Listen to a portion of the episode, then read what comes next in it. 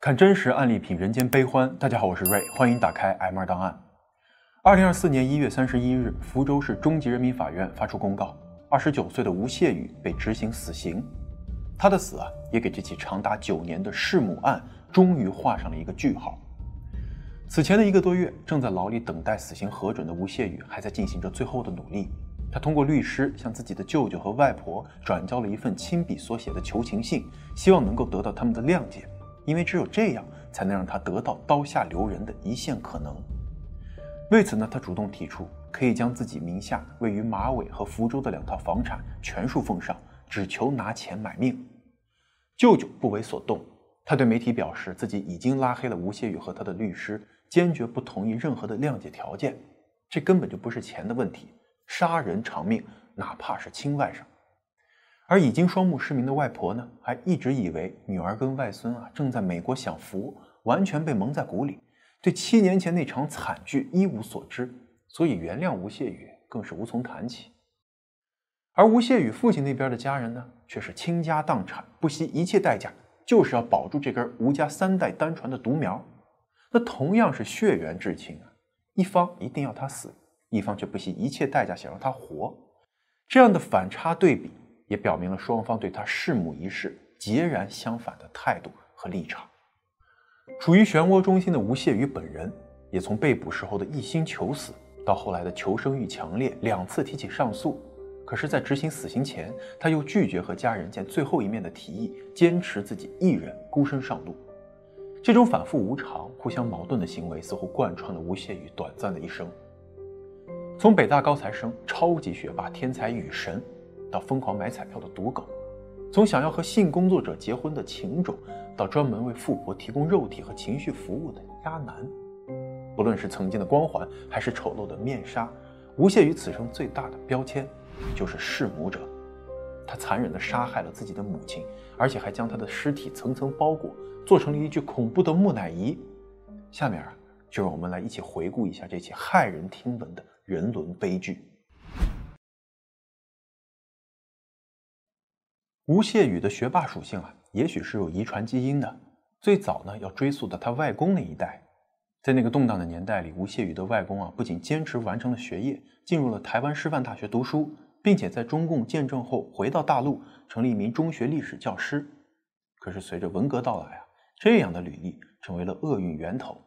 他先是被打成右派，然后又以特务的罪名遭到了批斗和关押，一双眼睛啊也在入狱过程中被折磨失明，从此无法再登上讲台，只能回到福州乡下务农，并且和另一个同样失明的同村女子结为夫妇。吴谢宇的母亲谢天琴就是这对深陷黑暗中的夫妻所生的第一个孩子，而之后呢，他们又接连生下一女两男，一共四个孩子。在中国农村啊，两个基本上没有劳动能力的盲人养活这么一家六口，艰难程度难以想象。所以啊，大姐谢天琴也早早的开始照顾弟弟妹妹，操持家务，甚至下地干活。不过，即使是家徒四壁啊，父亲也没有让他放弃读书，反而是从小就教育他：知识改变命运，只有多读书才能跳出这个农门。谢天琴啊，也的确争气。成了村里唯一一个考到镇上高中的孩子，全家对于这个即将要起飞的金凤凰做出了巨大的牺牲。成绩不那么优秀的弟弟妹妹早早的辍学挣钱，为了减轻家庭负担，最小的弟弟被送给了别人家。肩负着全家人的期盼啊，谢天琴在一九八六年考上了苏州铁道师范学院，不仅学费全免，每个月还能领到二十一元的补助。那个年代的女大学生呢，本来就少。像她这样出身农村还是残疾贫困家庭的女大学生，更是凤毛麟角。不过，因为从小营养不良以及生活上的压力，谢天琴的个子很小，身高长到一米五就不长了。之所以要说谢天琴的身世背景，是因为他把出身寒门的自卑、后天努力奋斗养成的自律，以及作为大学生天之骄子的自傲这一系列的矛盾点，都融入到了他后来的人生中，更是潜移默化的。灌输到了儿子吴谢宇的身上，这个呀，我们之后会细说。在大学毕业后呢，谢天琴被分配到了福建南平铁路中学，跟父亲一样成为了一个历史老师。不久后啊，他认识了比自己大两岁的吴志坚，小伙子毕业于福州大学，一米七六，相貌堂堂，而且呢还是一间国营铝厂的工程师，这在当时可是一个牢不可破的铁饭碗啊。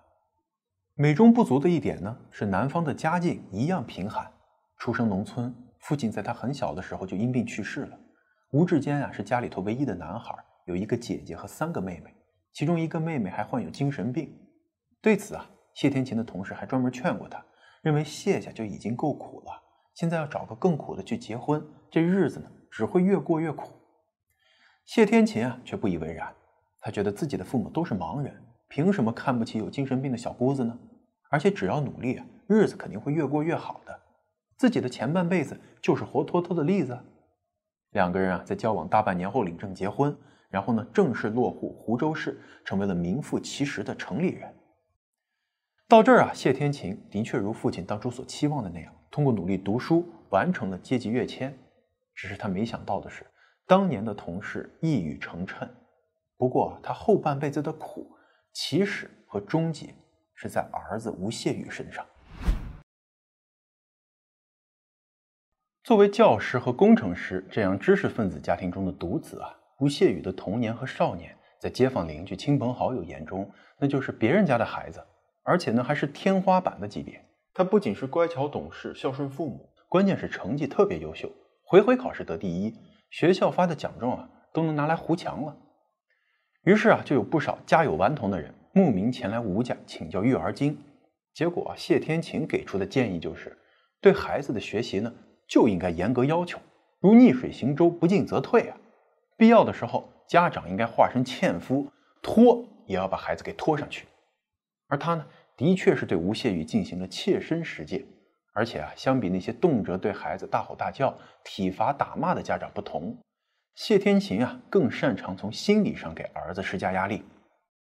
吴谢宇后来回忆说，从小母亲对他说的最多的一句话就是：“我当年为了读书吃了那么多的苦，你现在不愁吃穿，还不好好读书，实在是愧对了这么好的条件。”别的孩子童年里呢都会有的看卡通、打电玩。甚至是吃零食这样的小事儿，到了吴谢宇这儿就成了大逆不道、不忠不孝，辜负了父母，尤其是母亲对他的一番苦心。根据一个大他几岁的邻居大哥回忆，哪怕是春节，院里的孩子们都兴高采烈跑出来放鞭炮了，迎新年呢，吴谢宇啊也得待在屋里头读书。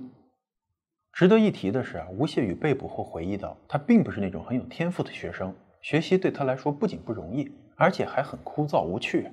从小到大，年年考试得的第一，全都是他日复一日通过母亲口中所说勤能补拙所得到的。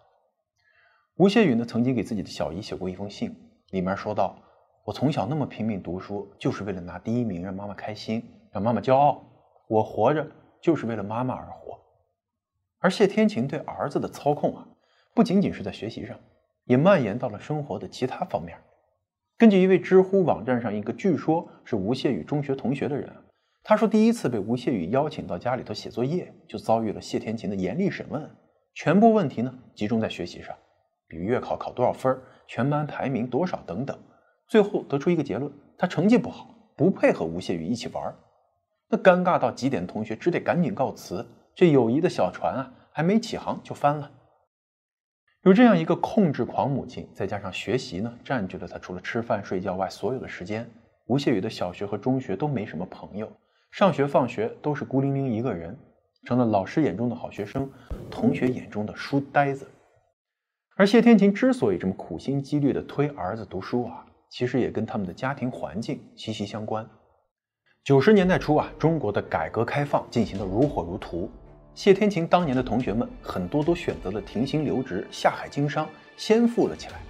而坚信万般皆下品，唯有读书高的谢天琴啊，却不为所动。而且呢，他也反对老公离职创业。可是随着时代的发展，夫妇二人曾经令人艳羡的铁饭碗，慢慢的就变成了让人看不上的死工资。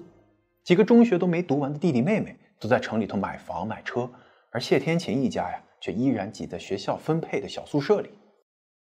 谢天琴的弟弟妹妹们依然敬重他们一家是文化人，但是自尊心极强的谢天琴啊，却把娘家人的善意帮助看作是对他的看不上和打脸。比如啊，有一次回乡过年，当时还在读初中的吴谢宇想要借小姨夫的手机给老师呢发一条拜年的短信，被母亲发现后，当着全家人的面狠狠地呵斥了他，觉得这么做是丢人现眼。不仅是吴谢宇委屈的眼泪汪汪，小姨一家呀也是尴尬至极。你说说，本来是喜气洋洋的团圆饭，就这么吃的不欢而散。那对自己的血肉至亲的娘家人尚且如此，老公一家的亲戚也没好到哪去。因为要给有精神病的妹妹置办嫁妆，吴志坚呢背着老婆给家里头寄了两万块钱。谢天琴知道后啊，两人大吵一架，从此不许老公家的亲戚登门。相比强势的母亲啊，父亲吴志坚性格温和，他多年来在老婆和儿子之间两头安抚，成了母子关系中一个关键的缓冲带。他会顶住谢天琴的压力，带儿子出去吃顿麦当劳，或者呢，在学校的操场上打上一场二人篮球，而这些呀，都成为了吴谢宇记忆中最珍贵的点点光亮。只可惜这一点点照亮他灰色童年和少年时期的光，也因为父亲的患癌而熄灭了。二零一零年，刚刚过了四十岁生日的吴志坚，因为肝癌而去世。我妈以前有为我骄傲过，我中考考第二名，我考福州市第二名的时候，她带我去，那，那个，他，他，他带我，他带我去英语培训班交钱，然后他跟那个老师说，他说我儿子考了福州市第二名，这，这是我，这是我最开心的时候了。然后半年之后他就死了。呃。然后然后他死之前，我期中考才考了第二名。他死之后，我期末考考了第一名，没用了。哎呦，我这可都是第一名，没用。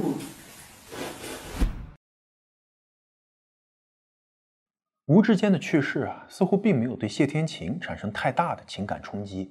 她不仅拒绝了学校给他们母子募捐而来的五万块钱，还把丈夫的抚恤金通通交给了。还住在乡下的婆婆，吴志坚葬礼上，同事朋友过来吊唁送来的白色礼金啊，谢天琴都一一记录下来，坚持要每笔都还回去，不欠别人任何的人情。不仅是金钱上，心理上，谢天琴也拒绝了所有的帮助。吴谢宇回忆说啊，那段时间家里头的电话常常响个不停，但是呢，谢天琴却从来不接。他对儿子说啊，那些人嘴上说是来安慰他们的，其实心里头偷偷的。都在看他们孤儿寡母的笑话，人活一口气，千万不能让别人看扁了去。谢天婷自己呢，也无形的对外竖起了一堵墙。本来她在学校里一直都以严肃古板而闻名，而在老公去世后啊，更是一年四季，哪怕是最热的天气，都穿着包裹的严严实实的深色衣裤，跟男同事或者是自己班里头的男学生说话，都是板着一张脸，不苟言笑。下班后从不参加任何的聚会活动。日子过得如同中世纪的修女一般，这样子完全与外界隔绝的生活，让谢天琴没有朋友，跟家人的关系呢也日渐疏离。这也是为什么她之后失踪长达六个月，都没人觉得有什么不妥。而对于吴谢宇来说，没有父亲作为缓冲区，他从此呢只能直面母亲带来的学习和生活上的巨大压力。如果说之前考试得高分，多少有些讨好母亲的目的在。那么现在门门功课拿第一，便成为了他的必须，因为做不到最好，母亲就会在别人面前抬不起头来。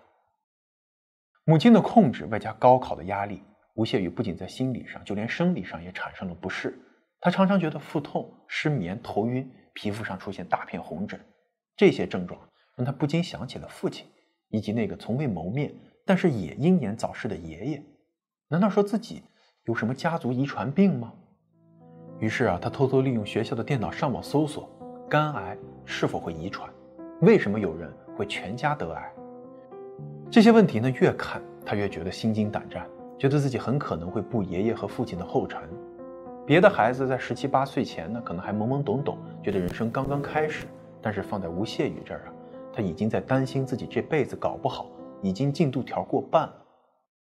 对死亡的恐惧啊，让他更是夜不能寐。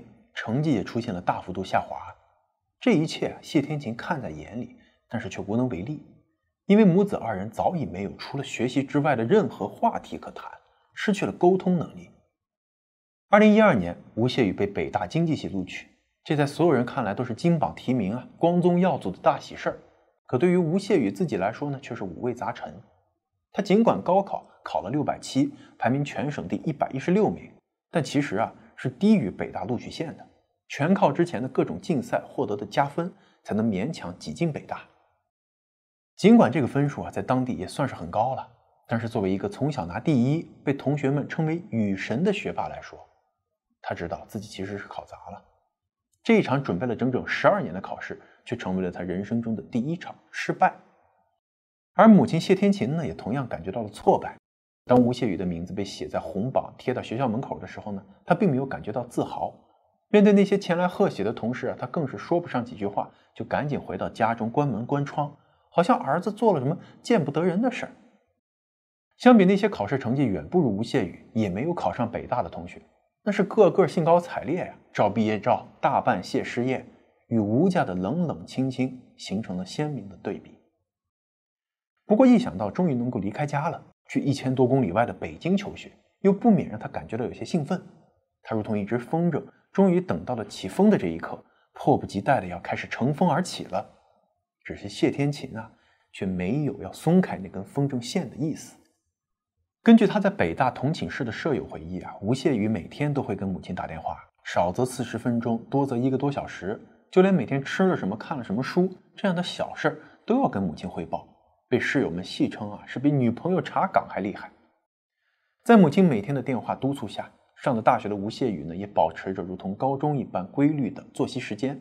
每天晚上十一点上床睡觉，早上七点起来背单词，雷打不动，连周末都是如此。这样高度的自律，哪怕是在北大这样的学府都非常少见。他的成绩呢，也一直非常优秀。尽管大学不搞排名了，但是他的同学都一致认为啊，他在班上应该是前三，全系也是前十以内。二零一四年呢，读大二的吴谢宇参加了 GRE 考试。以词汇一百六十五、数学一百七满分、写作四点五的成绩位列全球前百分之五，不仅得到了一个培训机构的一笔奖学金，还专门受邀写了一篇如何备考的经验文章，放到了网上作为明星学生进行宣传。按照这个走势啊，也许不等他毕业，就有哈佛、牛津一众名校的录取通知书排队等他挑选了。可是之后他的人生走向却体现了什么叫做“十分红处却化灰”。到了大三啊，学生们可以选择出国交流一个学期，这在北大呢相当常见。吴谢宇的同学们很快申请了各家美国名校，准备动身了。可是成绩最好的吴谢宇却迟迟没有动静。他说：“因为母亲身体不好，不放心丢下他出国那么长时间，让人不得不感慨他孝心可嘉呀。”可真实的原因呢，是尽管北大会给他提供一定的奖学金补助，但是出国交流一个学期的费用。少说也得花个人民币二三十万吧，这对于月工资只有四千多谢天晴来说呢，是很难负担的。当然了，他也可以选择一个不那么出名的学校，费用会降低不少。但是这也意味着他之后申请去名校读研的几率会降低，这对于事事都要争第一的吴谢宇来说是难以接受的。那去找亲戚朋友借钱呢，这也行不通啊。前面就说过了，谢天琴是一个把自己的面子和尊严看得比天大的人。连儿子借手机的行为都完全不可接受，更别说借钱了。他只能留在北大继续读书。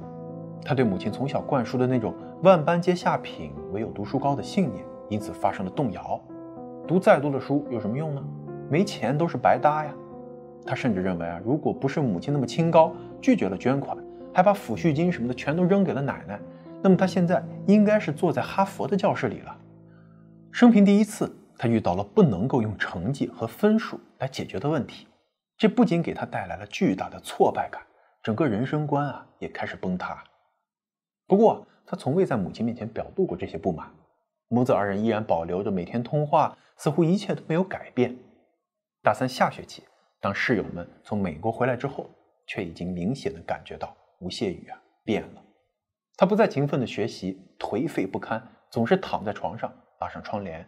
还开始频繁的旷课，按照这个趋势啊，别说出国读研了，就连他是否能从北大顺利毕业都成了未知数。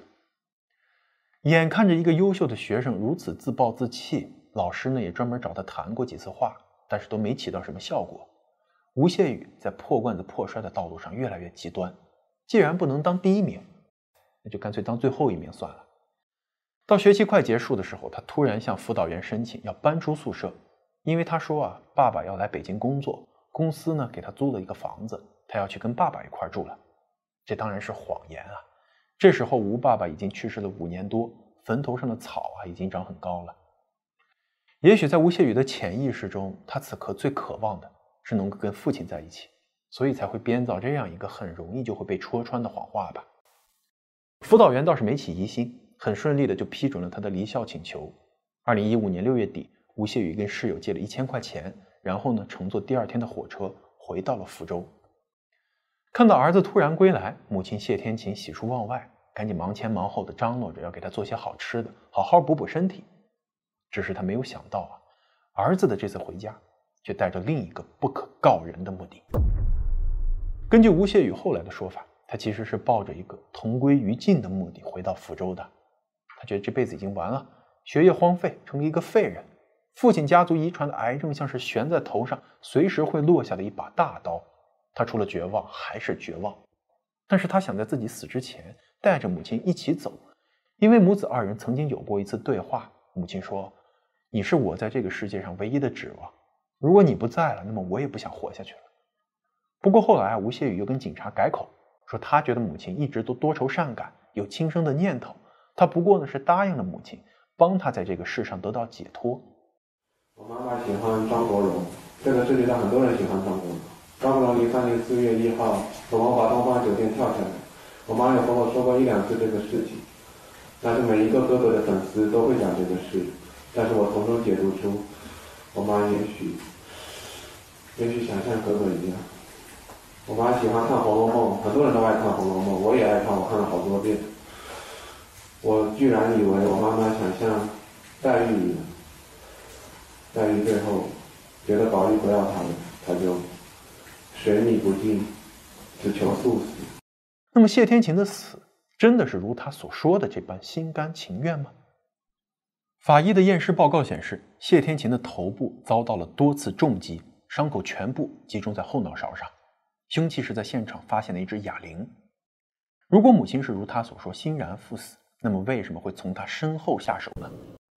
而且在杀害母亲之后，吴谢宇并没有像他计划的那样自我了断，去地下陪伴父母。而是拿着母亲的一万多存款呢，去了福州最大的酒店，开了一个房，找了个小姐来进行付费锻炼。在清教徒般禁欲的母亲眼中，性绝对是肮脏的、无耻的，碰上就会得病的。而那些接近儿子的女同学，个个都是想吃唐僧肉的狐狸精。二十岁的吴谢宇以前啊，连女孩的手都没摸过，所以啊，他决定在死之前一定要终结自己的处男之身，才不枉此生。或许啊。他找来的这个职业选手的确是技术了得，在几度春风之后呢，吴谢宇如同打开了一个新世界的大门，觉得人生其实有如此美好的一面，突然间又不想死了。之后的两天里，他出入夜店酒吧，从坐台小姐到洗头房的暗娼都试了个遍，很快把钱花光了。这时候呀，又想起来母亲的尸体还在那间小小的教职工宿舍里头。此时是七月份，福州的天气炎热。谢天琴的尸体已经发生了腐败，发出阵阵恶臭。吴谢宇啊，先是想把母亲大卸八块以后出门丢掉，结果才割了几刀，就被浓重的臭味和血腥味熏得呕吐不止，只得放弃。他搬不动整个尸体，只能就地处理掉。如何才能把一具腐烂发臭的尸体藏匿在一栋住了几十户人的大楼里呢？吴谢宇在此时发挥了学霸的属性，想起了古埃及人制作的木乃伊。不仅是千年不腐，而且还没有异味儿。于是啊，他在网上购买了大量的塑料薄膜以及活性炭，将母亲的尸体一层一层的包裹起来，每层之间都铺上活性炭除味儿和吸湿，一共严严实实的包了七十五层，终于做成了一具现代木乃伊。他将处理好的尸首藏到了床下，然后买了一个大小差不多的人体模特，一模一样的，用薄膜和活性炭包裹，放到床上。用被子盖好，两个人形一上一下，一真一假，说不出的诡异恐怖。做完了这一切呢，下一步吴谢宇就是要给母亲的突然消失加上一个合理的理由。于是他模仿母亲的笔记，给学校写了一份辞职申请，说儿子啊已经被美国 MIT 录取了，自己的陪读签证也获得了批准，母子二人很快就会赴美。他的这一申请很快就被批准了。而且学校还多支付了他半年的工资，可这点钱呢，在吴谢宇看来根本是不够几天花的。于是他来到学校，提出几年前学校曾经组织给他们母子二人的捐款，尽管当时被谢天琴拒绝了，但是现在由于他出国急需用钱，所以啊，能不能还给他们？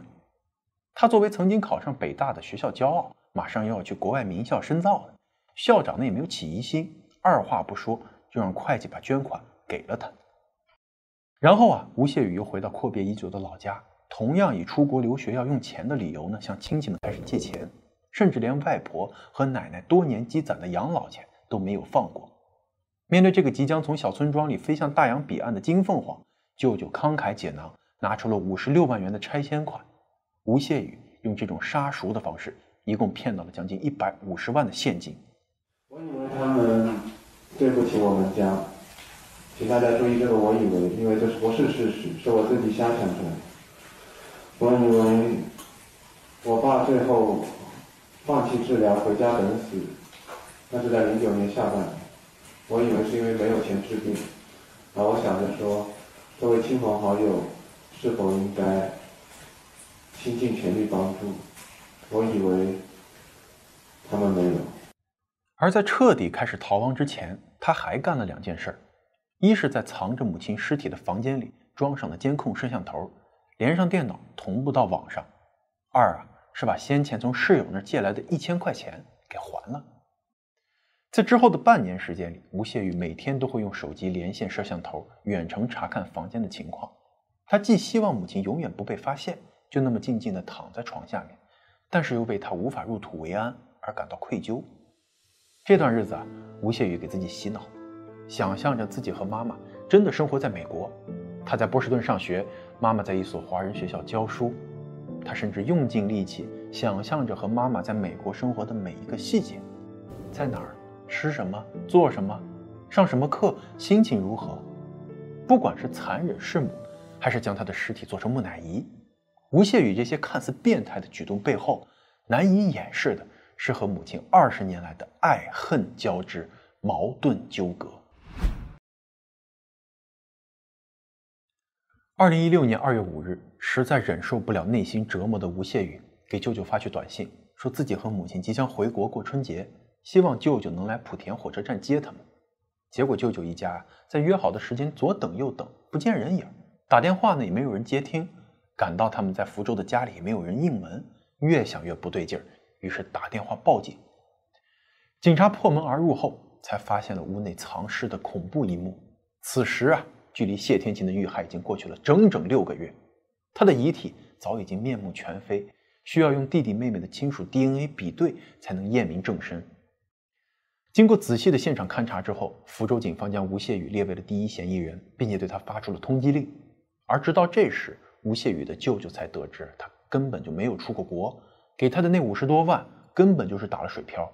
而吴谢宇这一逃啊，就是整整三年。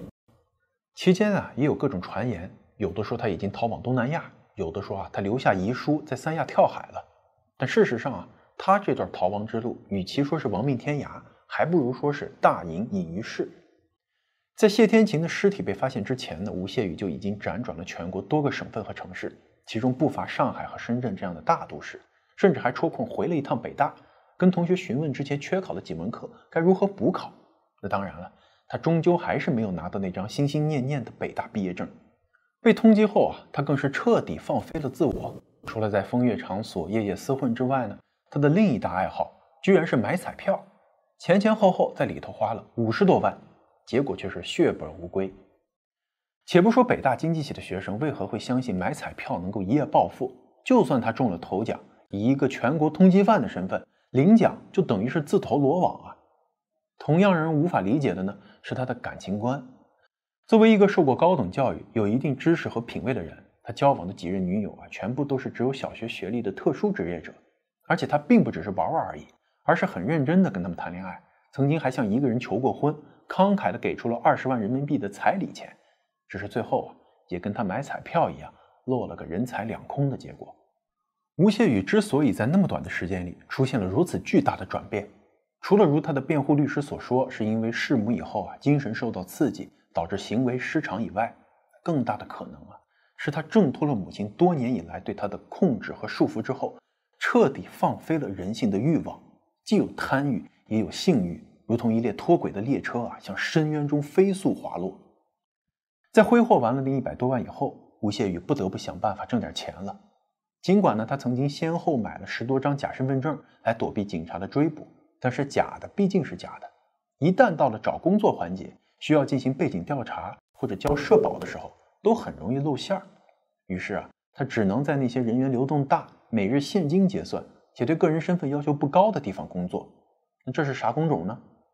对了，就是各种夜总会和酒吧。而吴谢宇啊，也完成了从消费者到打工者的转变。成为了一个夜场男公关，他就是做男模的，嗯，就是有有女客人选他呢，就有钱拿；没女客人选他，他就坐那玩一晚上手机。白天做，本身就教学生，做教师的，晚上还过来做这个东西。据一些他的同行回忆啊，吴谢宇有自己固定的客户圈子，他会唱英语歌，懂哲学，看过中外名著，就连股市和经济学也都能讲得头头是道。这让他在一众连初中都没读完的男公关中显得是鹤立鸡群。